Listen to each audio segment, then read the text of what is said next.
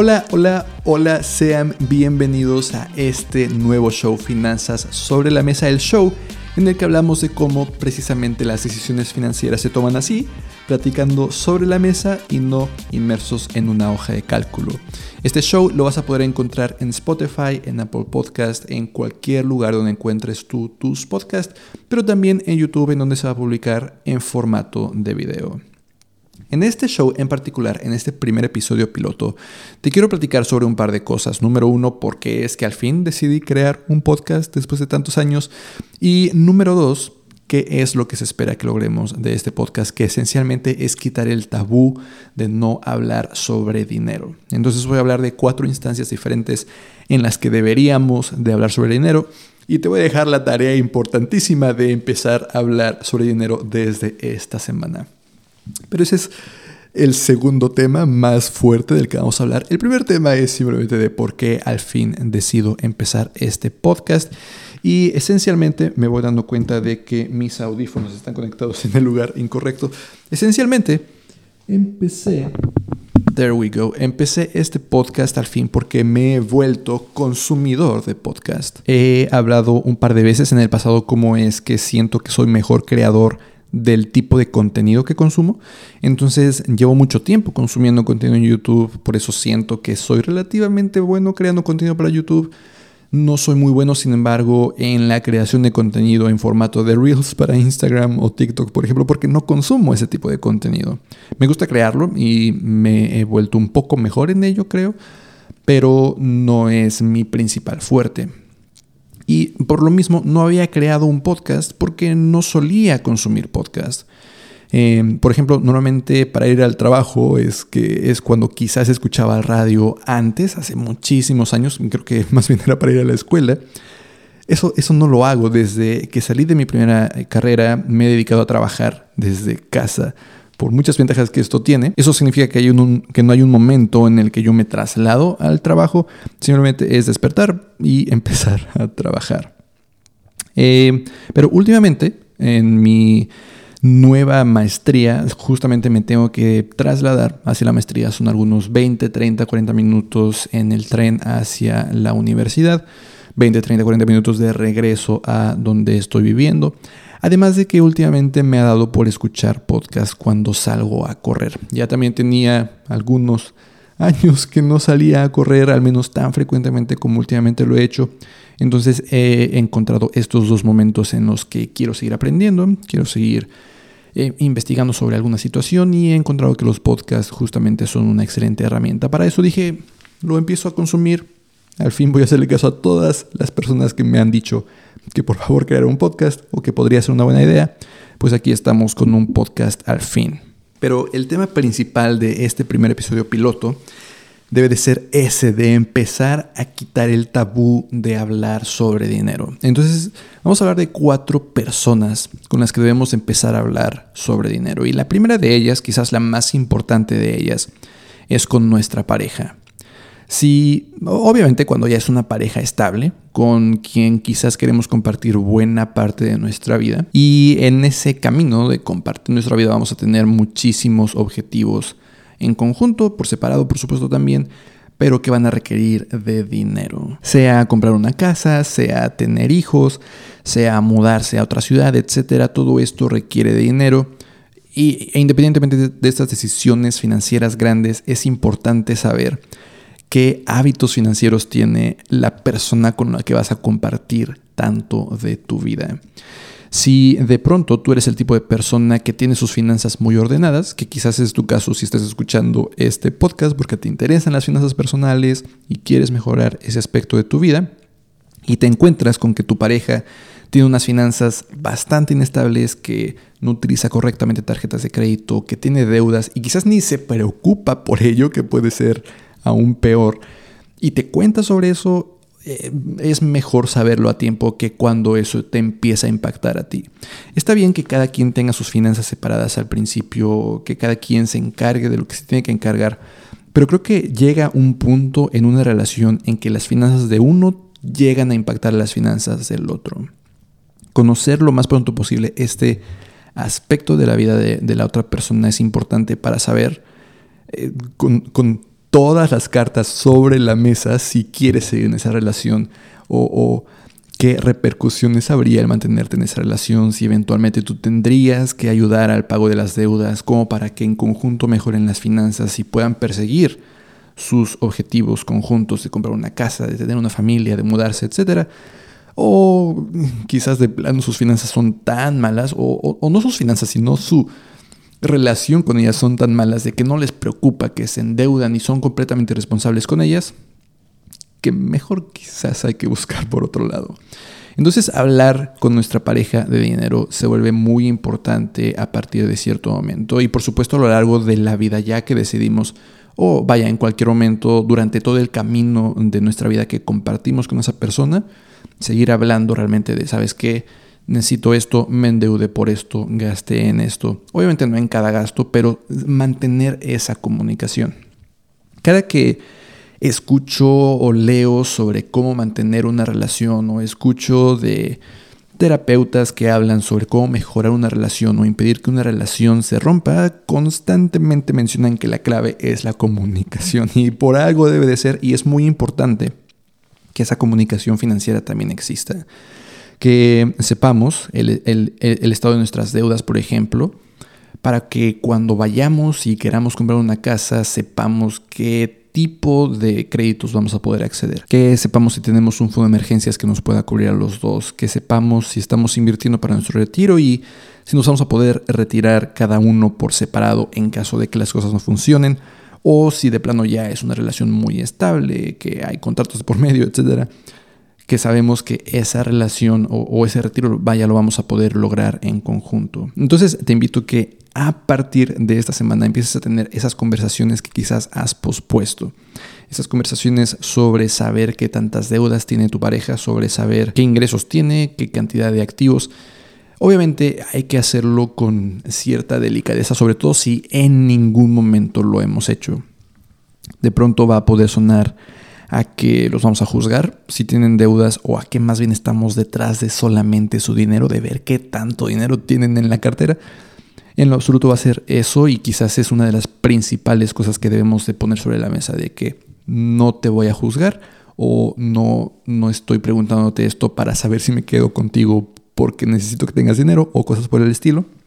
Simplemente porque ponerlo así sobre la mesa de que te pregunto esto porque siento que estamos compartiendo cada vez más nuestra relación. Parte de lo que quiero compartir contigo es mis finanzas, eh, porque eventualmente vamos a tomar decisiones juntos que van a requerir de gastos, de ahorros, de planeación. Y quiero saber si realmente podría contar contigo en esos momentos. Eh, y, prefiero que desde este momento empecemos a poner las cartas sobre la mesa, empecemos a platicar sobre eso que ya más adelante, cuando la relación es aún más seria, o cuando ya llegan los hijos, o cuando ya vamos a comprar la casa, me enteré de que tienes cientos de miles de pesos en deudas o que eres un completo irresponsable. Y, las cosas se complican tremendamente. Por eso es tan importante hablarlo desde una etapa tan temprana en una relación. Obviamente no en la primera cita es un, un tema tremendamente aburrido, en la primera cita hablar de finanzas supongo, Em, pero en algún momento debe de llegar eh, esa decisión de empezar a poner el dinero en el tema de conversación. Mejorar nuestras finanzas es un proceso arduo que involucra diferentes pasos.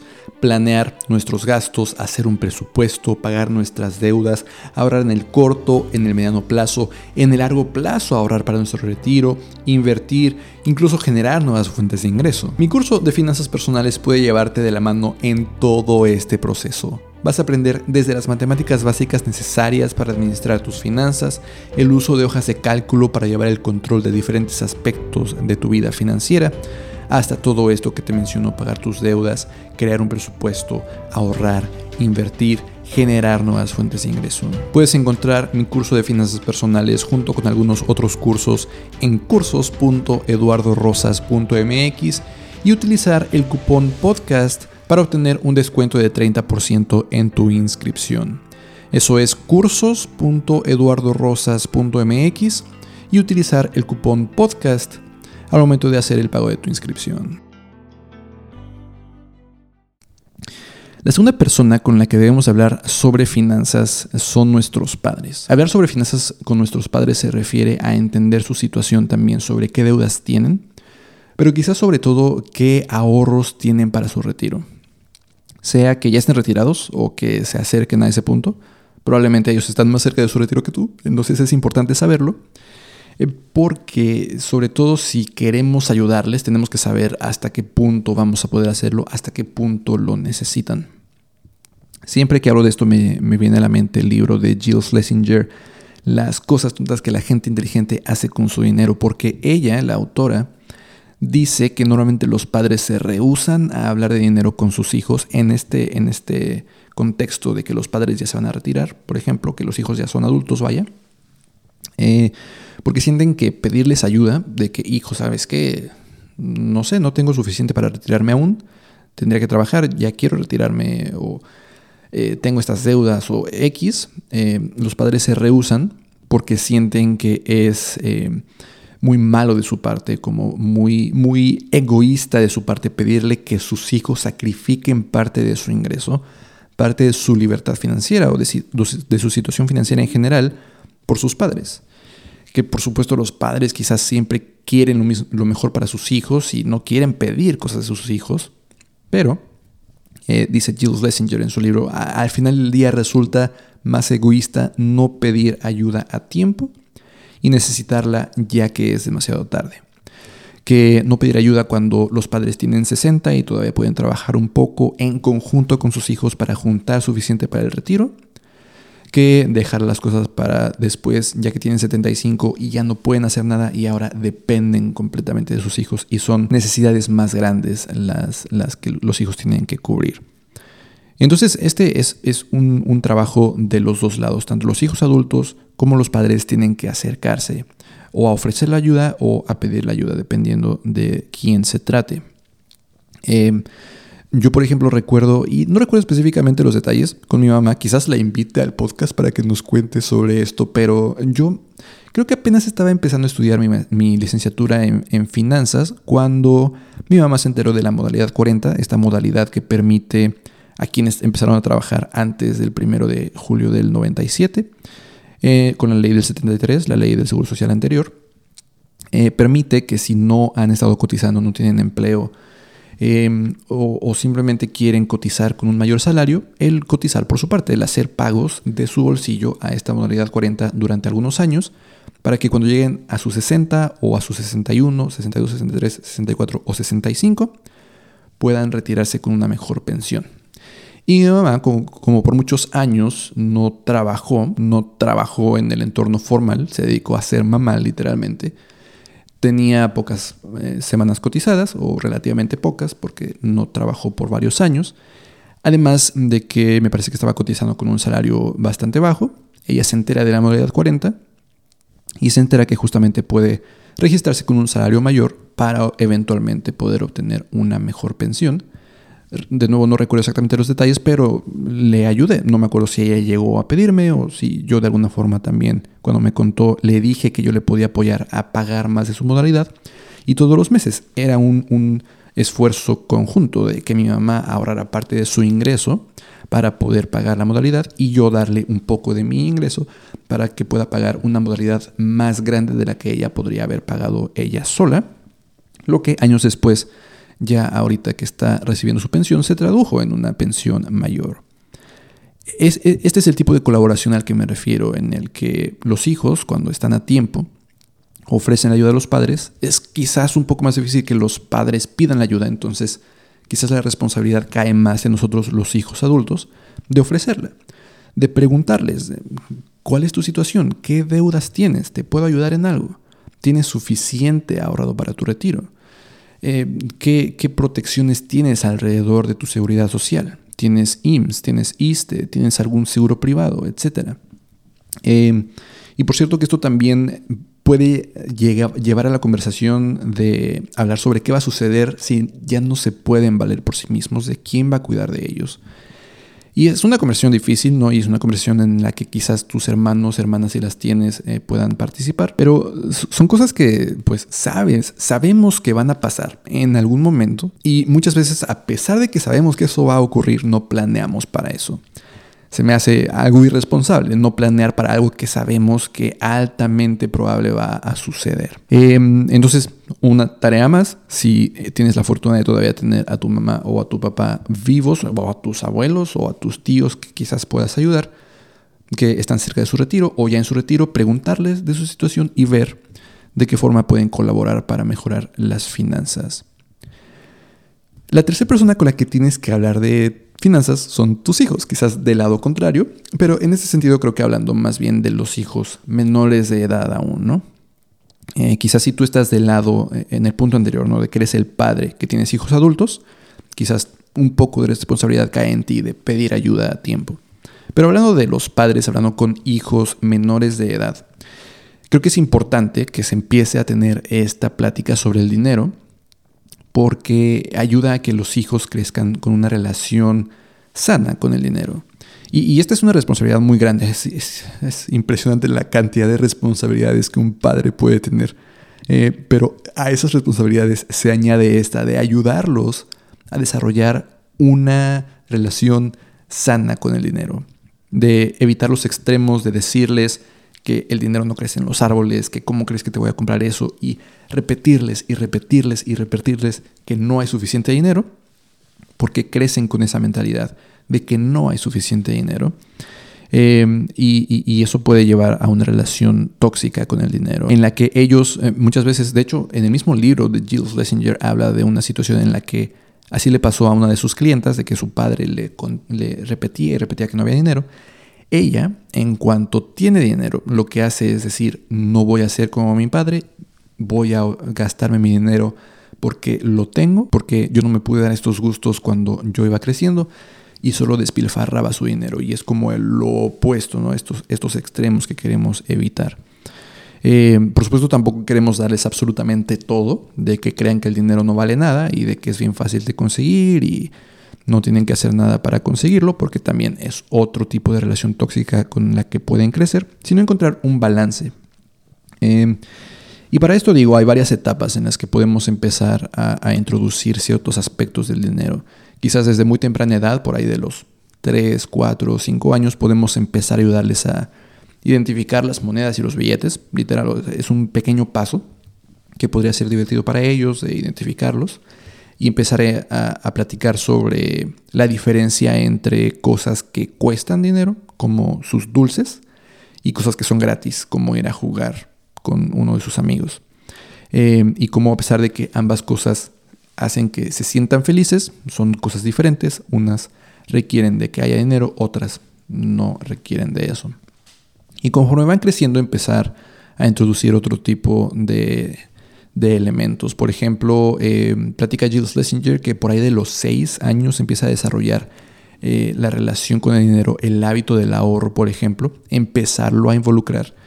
Quizás dándoles una mesada, dándoles un domingo y, e invitarlos a que ahorren una parte de eso, ¿no? De decirles de que sabes que este domingo bien te podría alcanzar para comprarte un dulce, pero si quieres un juguete que cuesta más, tendrías que juntarlo de varios domingos, quizás lo de cinco o lo de diez es importante entonces que empieces a ahorrar. Y en algún momento también empezarles a introducir, quizás unos meses, un par de años después, empezarles a introducir la idea de los intereses, de que es mejor guardar ese dinero en un lugar como CETES. CETES Directo tiene la opción de CETES Directo Niños, que nos permite guardar dinero ahí, creo que desde un peso. Entonces ahí empieza a generar intereses y explicarles cómo este tipo de herramientas hace que el dinero genere un poco más de dinero y al final del día no solamente pueden retirar el dinero que metieron, sino un poquito más. Y ya más grandes, ya quizás cuando tienen 15, empezarles a hablar sobre eh, tarjetas de crédito, sobre la historia del crediticio, de cómo eso tiene un impacto en los créditos que pueden obtener. Y quizás, sobre todo ya cuando se acerquen a entrar a la universidad, ayudarles a obtener su primera tarjeta de crédito, que la usen eh, responsablemente, obviamente decirles que ese dinero no es dinero gratis, se tiene que pagar al final del mes, etc. Entonces, hablar de este tipo de cosas con nuestros hijos eh, ayudarles a que vayan moldeando esta relación sana con el dinero, de que el dinero ni lo es todo ni lo es nada, es, es muy importante. De nuevo, responsabilidades grandes que los padres tienen con sus hijos. Y finalmente, la cuarta persona con la que quiero hablar, de la que, con la que tienes que hablar sobre dinero, es con tus amigos. Em, fíjate que hace unos meses estaba comiendo con unos amigos en, un restaurante. Em, y, y, digo, cada quien en su rollo. Al final, cuando llega la cuenta, no me doy cuenta eh, o no nos damos cuenta en general de que un par de nuestros amigos se pusieron un poco incómodos cuando decidimos que cada quien iba a pagar exactamente lo mismo, porque obviamente en nuestra ignorancia, en nuestro, en nuestro pues no enfocarnos o no voltear a ver a los demás, los, los pocos que, que vimos la cuenta o la mitad del grupo que vimos la cuenta, decidimos creo que más o menos cada quien comió lo mismo, hay que dividir exactamente lo mismo para no tener que hacer cuentas de qué pidió cada uno, se nos hizo fácil eh, no nos dimos cuenta otra vez de que estos dos amigos a propósito habían pedido solamente unas entradas para compartir entre ellos porque no llevaban suficiente dinero, ¿no? O bueno, a lo mejor no estaba en su presupuesto, cosas por el estilo, y se pusieron incómodos, eh, pero no dijeron nada. O sea, creo que es de dos vías. Eh, en este caso creo que es más responsabilidad de nosotros, ¿no? Preguntar a cada una de las personas qué es lo que, qué es lo que van a pagar, cómo, dividirlo, no solamente decidirlo entre la mitad del grupo. Pero e, esta parte del tabú también creo que impidió que estas dos personas dijeran, no manchen, o sea, nosotros solo pedimos esto. Eh, creo que en general es parte de esa dinámica del grupo, de que a lo mejor no hay esa confianza de hablar sobre dinero, este tabú de nunca hablar sobre dinero y de no hablar de nuestra situación, puede llevarnos a poner a nuestros amigos en este tipo de situaciones tan incómodas y que les pudo haber impactado en, sus finanzas. Entonces, hablar sobre dinero, no necesariamente tenemos que hablar sobre todo. Eh, en nuestros amigos, con nuestros amigos no tenemos que hablar de las mismas cosas sobre dinero con, de las que hablamos con nuestra pareja, por ejemplo. No es necesario saber si tienen muchísimas deudas porque no vamos a compartir quizás nuestras finanzas con ellos. Pero sí quizás saber su situación, de que cómo, cómo les está yendo en este momento, platicar con ellos de que si sienten que sus ingresos actuales son suficientes, si quizás están un poco cortos de dinero, porque eso puede al final del día llevarnos no solamente ayudarnos mutuamente de que, sabes que yo, yo te invito esta vez o cosas por el estilo, sino en este tipo de situaciones decidir ir conjuntamente al restaurante en el que todos pueden pagar, salir a hacer la actividad que todos pueden pagar, o si hay alguien que no puede pagar, nos vamos a reunir en la casa, no hay ningún problema. Y por cierto, hablando de esta situación, de hablar sobre dinero, del impacto en las finanzas de nuestros amigos, se me viene a la mente algo que menciona, creo que la autora de The Financial Diet, en su libro habla sobre cómo cuando la invitaron a una boda, la novia decidió que todas las damas de honor se iban a vestir con el mismo vestido, pero que cada dama de honor tenía que pagar su vestido lo que se le hacía tremendamente injusto. Obviamente, como que en ese momento ir en contra de la novia es un poco difícil porque es la novia y todo lo que ella quiera porque es su boda. Pero del lado de la novia, o sea, la novia no puede imponerles decisiones financieras a los demás. No puede decirle cómprate este vestido de 10 mil o de 20 mil o de 50 mil pesos porque es mi boda, ¿no? Y obviamente no se los dijo así, sino simplemente como que este, es este tu vestido, el que tienes que usar tuve en karate. Eh, pero eh, en este caso la novia tiene que cubrir esos gastos o dejarlas que lleven el vestido que pueden comprar. Entonces, eh, claro que esto no impacta o no, no es simplemente en la boda, sino en todo este tipo de decisiones pequeñas de que el amigo que tiene más dinero del grupo decida en dónde vamos a comer cuando quizás a los demás no nos alcanza. ¿no? Entonces, creo que todo está eh, integrado en este tabú de no hablar sobre dinero. Tu tarea de la semana también es empezar a hablar un poco con tus amigos sobre este dinero. Tienes entonces cuatro tareas. Tienes que hablar con tu pareja para ver su situación, si es compatible con la tuya. Tienes que hablar con tus padres para ver su situación, si les puedes ayudar en su retiro o con sus deudas. Tienes que hablar con tus hijos, dependiendo de su edad, quizás ayudarles en esta relación positiva con el dinero. Y tienes que hablar con tus amigos para evitar este tipo de situaciones en las que ponemos a nuestros amigos en una situación en la que tienen que, gastar más de lo que pueden gastar. Tienes muchas tareas esta semana, eh, pero en general no solamente es esta semana. Espero que esto no se te quede simplemente porque acabas de escuchar este episodio, sino que realmente empecemos a trabajar en quitar este tabú. Me encantaría, ahorita que este episodio es apenas el primero, saber en los comentarios, creo que en Spotify se puede comentar, en YouTube se puede comentar, que me cuenten un poco sobre cómo los tabús los han impactado y quizás también hay algunas sugerencias de a quién deberíamos de invitar a este nuevo proyecto de un podcast. Te agradezco para empezar muchísimo que estés aquí en este primer episodio. Desde el primer episodio te agradezco infinitamente. Espero que este proyecto te llame la atención y que decidas quizás seguirnos en Spotify, en Apple Podcasts, donde sea que escuches tus podcasts, así como en YouTube, donde de nuevo se estará publicando el formato de video. Gracias, muchísimas gracias por haber escuchado este episodio de Finanzas sobre la Mesa. Y recuerda empezar a pelear contra ese tabú de nunca hablar sobre dinero.